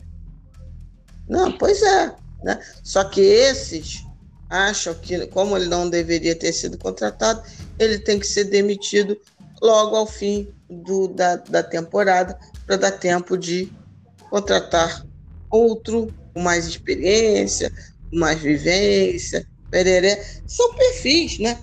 Cada torcedor no imaginário, é um CEO do Flamengo, né? Então, é, tem um... muito torcedor também que acha que o Flamengo foi fundado em 2019. Ah, tem, tem, tem. Então isso daí, isso é normal. Mas eu acho justo mirar no profissionalismo que se viu, que funcionou no Flamengo 2019. Pena que foi profissionalismo Exato. contratado mas eu acho legal que a torcida viu que com profissionalismo, com seriedade, com força, o clube pode avançar. Então, acho que é certo mirar nesse sentido 2019. Pegar o, as certo. coisas boas de 2019, botar, ó, é isso daqui, é isso daqui que a gente quer. Não Principalmente no profissionalismo. Isso. Não estou falando de time, não, porque aí é uma outra coisa. Mas, assim, mirar esse profissionalismo que foi demonstrado em 2019, acho importante. Aí, aí eu acho que vale mirar o tal do outro patamar. Gente, tô cansada. O debate, o debate era só meia hora, mas nesse momento tem 57 minutos. Exatamente. Ou seja, não teremos a retrospectiva. Vamos fazer rapidinho aqui, não vai dar nem tempo. É, vamos resumir rapidinho aqui? Ô, Lilian, se, se você quiser, se, eu acho que a galera vai curtir, a gente pode voltar mais tarde ou amanhã e fazer um programa só com retrospectiva. O que, que você acha?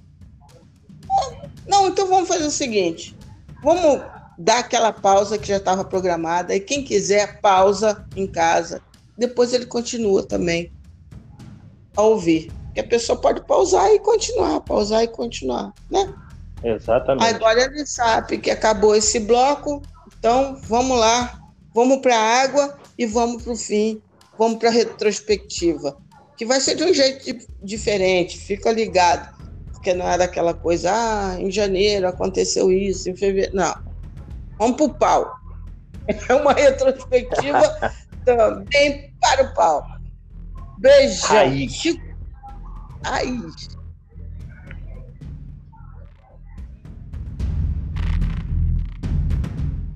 Yay!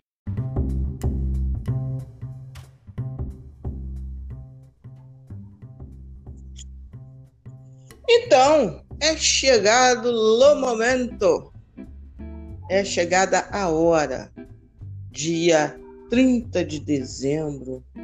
É o dia da, é da retrospectiva paragolenta.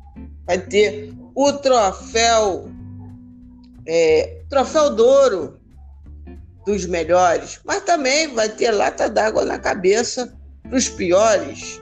Vai ter o momento pífio e patético do ano se não der para ser só um. Enfim, essa é a retrospectiva do Parangolé. Tá prontinho, meu querido Sérgio? Vamos é que vamos. Então vamos lá. Vamos começar logo do jogador. Qual o jogador? Bambino do Ouro. E qual jogador? Lata d'água na cabeça. E aí? Para você, quem que ganha o troféu Ouro do Parangolé e o Lata d'Água na cabeça do Parangolé? Para mim é meio polêmico, mas eu ficaria, por incrível que pareça, com o jogador que mais evoluiu no clube esses anos todos de clube, desde 2019 para cá, que dá uma consistência no meio-campo do Flamengo, que é o William Arão. Eita, Sérgio querendo polemizar. Sérgio querendo polemizar. Tô te enrolando que eu tô pensando, tá? Tá. E o PIF, já então já vou logo pro PIF patético. Para mim, o PIF patético. Não, pode não, dar... calma aí. Calma aí. O jogador lata d'água na cabeça. Cedeu o parangolé de ouro pro William Arão. E o lata d'água na cabeça? É, o lata d'água, o famoso bife patético, pode botar o super bonde na mão de um e na mão do outro. Gustavo Henrique e Léo Pereira. Você bota logo uma dupla, né? É, tipo sertanejo que tá na moda. Querido, olha, o troféu de ouro, eu vou ser menos polêmico, eu não posso fazer nada. Eu vou botar Pedro, Pedro com o parangolé de ouro e o lata d'água na cabeça. Eu vou botar, já que você botou a dupla, eu vou escolher só um para reforçar, porque eu acho perfeito colocar a dupla. Eu vou botar Gustavo Henrique. Vou botar Gustavo Henrique. Vamos lá, vamos, vamos continuando aqui. Contratação. A contratação, estou podendo, que é a contratação boa, e a contratação perdemos, e dei mal. Qual foi a contratação boa? Já se mostrou que valeu a pena gastar nosso rico dinheirinho com ele, Sérgio sem sombra de tudo, sem sombra de dúvida, o nosso centroavante, Pedrão. Pedro. Pedrão, Pedrão. acompanho o relator. É... E a contratação, joguei dinheiro no lixo. Essa, essa tem debate, hein? Essa tem debate, eu acho. Não, tem debate. Se a gente for falar de, de jogar grana fora na compra, foi o Michael. Mas aí você pode colocar também o Pedro Rocha, que só se machucou. Mas o Flamengo não teve gasto de compra com ele, foi um empréstimo. Mas de compra, de botar dinheiro, para mim não tem. É Michael. Michael, lembrando que nós contratamos também Léo Pereira. Mas eu voto com o relator em ambas. Pedro e Michael. Para mim, nós não recuperaremos o que foi é, gasto com Michael e eu espero, obviamente, queimar minha língua e que Michael consiga melhorar. Ele praticamente já também não é mais usado por, por Rogério Ceni. É, acho que o Flamengo trabalha no miudinho para tentar se desfazer dele, porque o Rogério Senna, inclusive, disse que quer Yuri César de volta. Enfim, eu acho que ele não faz muito parte dos planos de, do Flamengo para 2021. Mas eu acho que o Flamengo está tá no caladinho fazendo isso. Porque é isso, não pode também ficar desvalorizando o cara, esse tipo de coisa, não. Mas, vamos lá. Revelação. Teve? Teve Polaroid no Flamengo? Teve.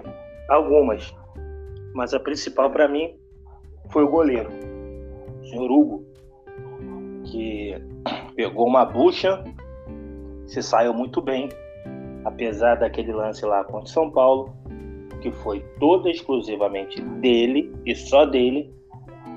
Mas para mim, a grande revelação foi o Hugo, mostrando que sim, o Flamengo tem vida após Diego Alves. Assina embaixo, né? Pena que o Hugo viveu aquele momento que a decisão foi dele, mas a jogada foi ridícula de vários. Mas a decisão foi dele. A decisão do drible, mas a jogada em si, nossa. A decepção, aquele cara que o Flamengo pegou e aí você disse assim, porra, agora resolvemos. É, então. E aí, porque ele não foi, você se decepcionou. E essa decepção foi jogador que já está no Flamengo ou que foi contratado? Ah, pode ser o que você achar mais adequado. Aquilo que te decepcionou, aquele jogador que te decepcionou mais, seja novo, seja por contratação que você viu que pô, que você não bota mais fé, ou um jogador que já estava e que você se decepcionou muito com ele. É, Aí fica a sua mais, escolha. Quem mais decepcionou, porque eu acho que eu acompanho, acompanhei ele o tempo todo no Santos e achei que ele seria uma boa reposição para o Flamengo na zaga, foi o Gustavo Henrique, que no Santos até lateral direito ele foi e jogando bem. Para mim foi uma decepção o Gustavo Henrique. Eu esperava muito mais dele do que propriamente do Léo Pereira, porque o Léo Pereira sempre achei ele fraco, mesmo no Atlético Paranaense. Achava ele lento, desconexo com o jogo. Então, para mim, a maior decepção desse ano foi o Gustavo Henrique, que eu esperava muito mais dele do que ele mostrou em campo. Ah, eu concordo com você. Concordo com você. Porque se for pensar nos jogadores de 2019, todos eles de alguma forma enfrentaram algumas dificuldades que prejudicaram a performance deles, né?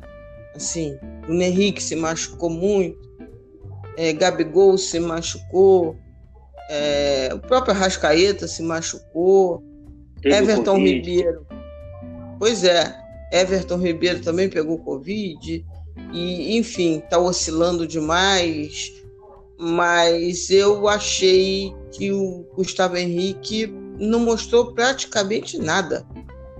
E engraçado, né? Ele não teve grandes contusões. Eu acho que a contusão mais grave dele foi um corte no, no, no, no, no saco. Né? é, foi, não foi? Assim, que eu tenho de cabeça foi o principal problema dele.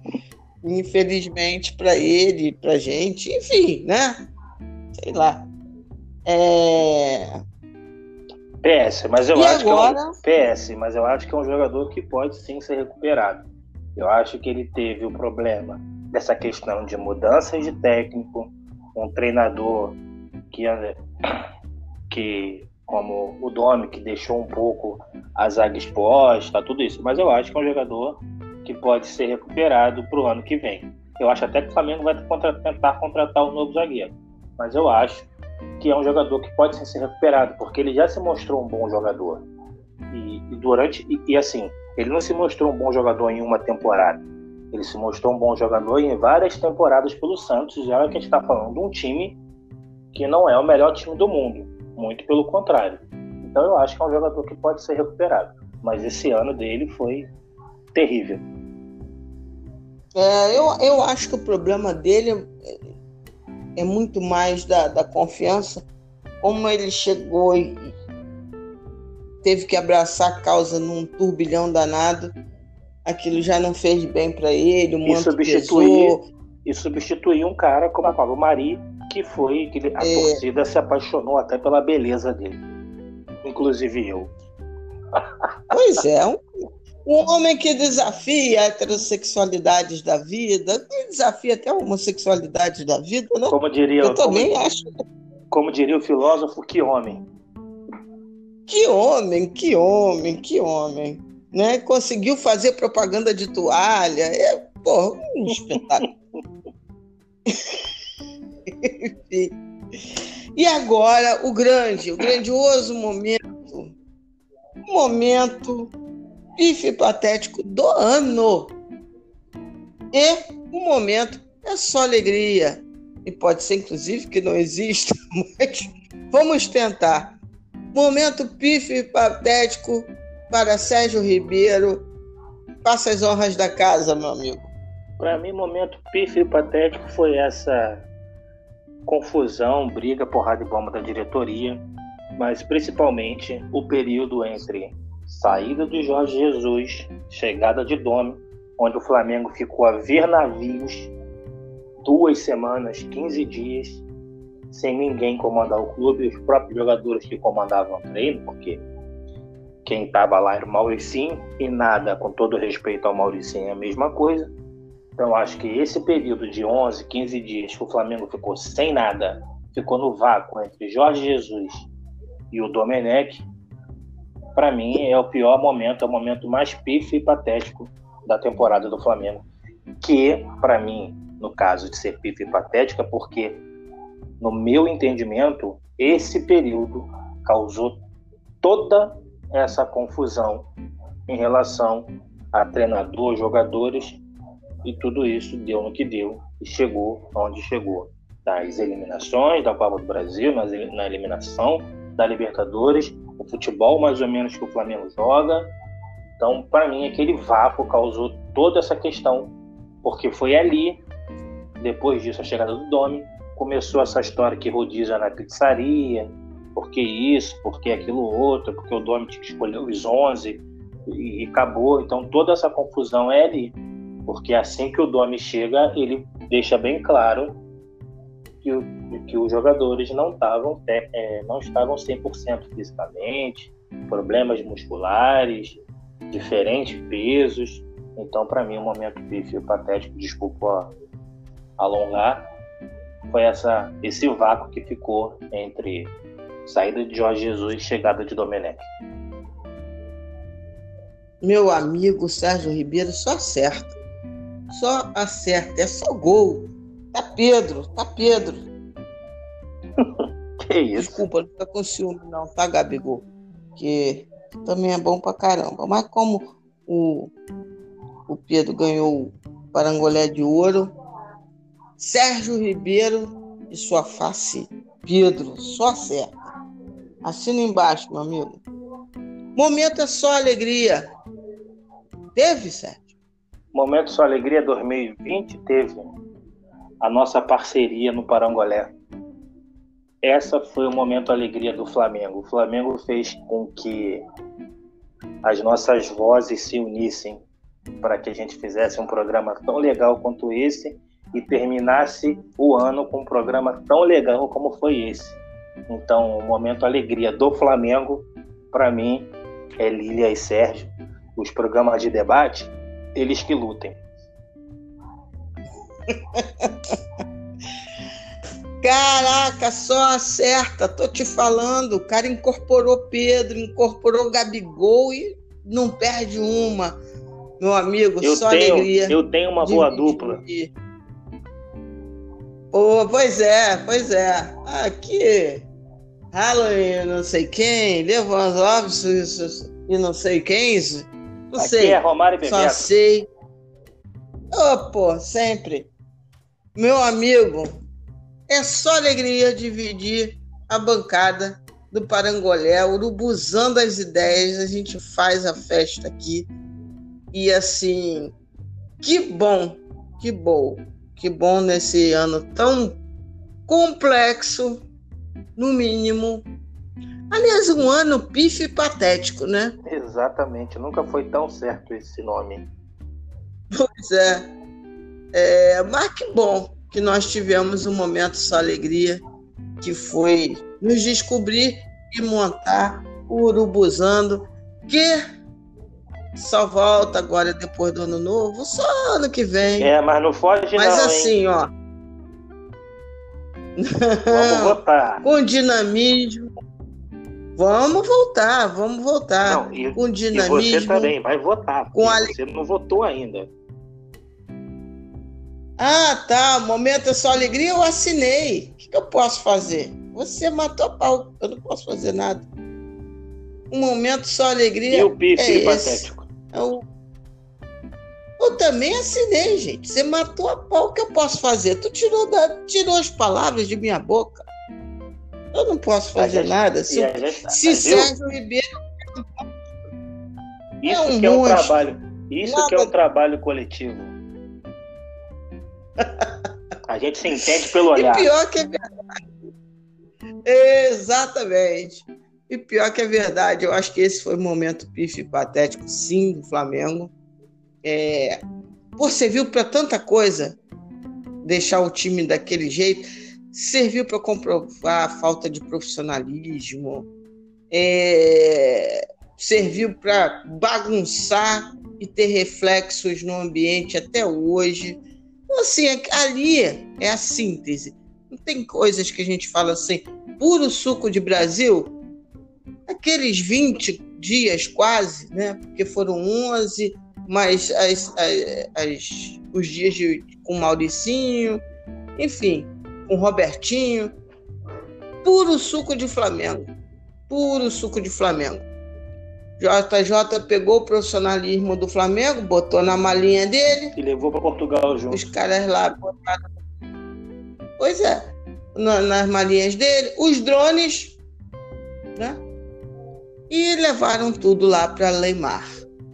Então, era, era isso o profissionalismo do Flamengo, que tem, que tem um conselhinho que emite em plena em pleno jogos de, de, de, Libertadores, em plena altitude, Covid, os cacete a quatro, é um conselhinho que emite uma nota pedindo a cabeça de treinador e do próprio VP de futebol. Isso lá nas alturas ainda. Então, assim, esse de fato é a representação do, do pife patético que foi o futebol do Flamengo esse ano. Torcendo, né? Torcendo para que. É, a gente sempre diz: erro ele pode ser transformado em lição. Se o caminho, o Flamengo está no caminho de demonstrar que aprendeu, só podemos aguardar, né? Poucos indicativos que, que aprendeu. Então, vamos lá. vamos ver o que, que nos aguarda. Né? É, ter o presidente fazendo auditoria no departamento de futebol, dormindo no ninho, de três dias, não é, para mim, demonstração de profissionalismo. Talvez seja outro puro suco de Flamengo, né? Talvez seja um movimento pife patético, também muito representativo. Três dias de auditoria no, do Ninho com o presidente, como se isso de fato mudasse a história. E muita gente diz: ah, foi inclusive sugestão do Landim é, que os jogadores da base não utilizados tal jogassem mais. Como é que é isso? Então, tamo na roça, já diria minha avó. Tamo na roça. Vamos ver se algumas lições foram aprendidas e como é que será a próxima temporada do nosso queridaço Mengão. Enfim, ficamos por aqui. Meu amigo Sérgio Ribeiro, o momento é só alegria foi ter de fato te encontrado. O Flamengo trouxe isso. O Urubuzano faz um sucesso merecido, porque é bacana e você que está nos ouvindo vai ser ainda mais bacana ano que vem, né? Deu-se uma amostra, vão ter quadros diferentes dentro do Urubuzano e vai ser muito legal. Tenho certeza da vida. E quem puder apoiar ano que vem, não vou me alongar, dizer o nome e tal, só ficando esperto. Por favor, quem puder ano que vem é, apoiar, apoiar o podcast do Parangolé, vou agradecer e muito. Isso é necessário para desde desde ter internet para a gente conseguir fazer o programa até melhorar melhorar um instrumento, né? A gente faz meio que no improviso. Enfim, e vamos embora, vamos embora. Vamos embora porque a Sapucaí é grande e a gente tem que sambar, né, não, Sérgio? O microfone é seu. É isso. É, três pontos principais aqui 2020. O primeiro é que o Flamengo, em relação ao Flamengo, que o Flamengo aprenda com os erros de 2020 para que não seja repetido em 2021 é, e que leve lições desse ano para o ano que vem e que se torne mais profissional que a gente imaginou que poderia ter sido 2019, mas se mostra a cada dia que foi apenas sorte. O segundo é que, como eu já falei, foi um prazer. O Flamengo trouxe de bom para a gente esse ano para Angolé, o Urubuzando, que vem fazendo tanto sucesso por nós dois, é, por porque, na verdade, o sucesso ele é muito relativo. A questão é que a gente fala exatamente o que a gente pensa, sem, sem ter mimimi, discordando muitas vezes, concordando muitas vezes. E quem nos escuta sabe que aqui a gente não está defendendo nem A nem B, nem atacando nem A nem B. A gente apenas está expondo o que a gente pensa e que muitas pessoas também pensam dessa forma e que se não, e não, não podem falar e apenas falam em 140 caracteres, que não é muito bom de fazer. E a gente não vê muito esse tipo de debate na televisão, que é muito mais mídia, muito mais querendo um ser melhor que o outro. E aqui não tem isso. Aqui a gente só expõe o que a gente pensa sobre o clube que a gente ama, principalmente isso. Nós falamos do clube que a gente ama e por isso que é tão verdadeiro aqui nos escuta. E terceiro, é desejar a todos um feliz 2021, que seja um ano completamente diferente do que foi 2020, que os nossos governantes entendam que eles precisam ajudar e não prejudicar a população. Estamos chegando aí no dia 31, virada, o pessoal gosta de, uma, de um tumulto, de uma aglomeração. Mas se você puder, não o faça. Fique com sua família, porque um dia de uma bebedeira, de um final de ano, pode destruir e matar pessoas da sua família. Então eu desejo. E detalhe, gente, vamos aguardar mais um pouquinho. A vacina está chegando, mesmo com essa confusão toda da política, mesmo com esse negacionismo que se tornou o país, a vacina está chegando. Então eu quero desejar a todos vocês que, por, assim como eu, perdeu familiares para essa doença, que Deus conforte o coração de todos e que 2021 seja um ano muito melhor do que foi 2020. Um beijo a todos, até a próxima, até o ano que vem, que é logo ali, mais um Urubuzano, depois do Fla-Flu. Um beijo. Um beijo, faço minhas suas palavras é, sobre boas vibrações para 2021. Vamos aguentar, vamos permanecer vivos, vamos ser pessoas empáticas, responsáveis, solidárias, porque isso nunca dá errado. Nunca dá errado. Se tem uma coisa que é certa na vida, é que isso traz coisa boa isso não te transforma é, em milionário, não. Mas sempre traz coisa boa.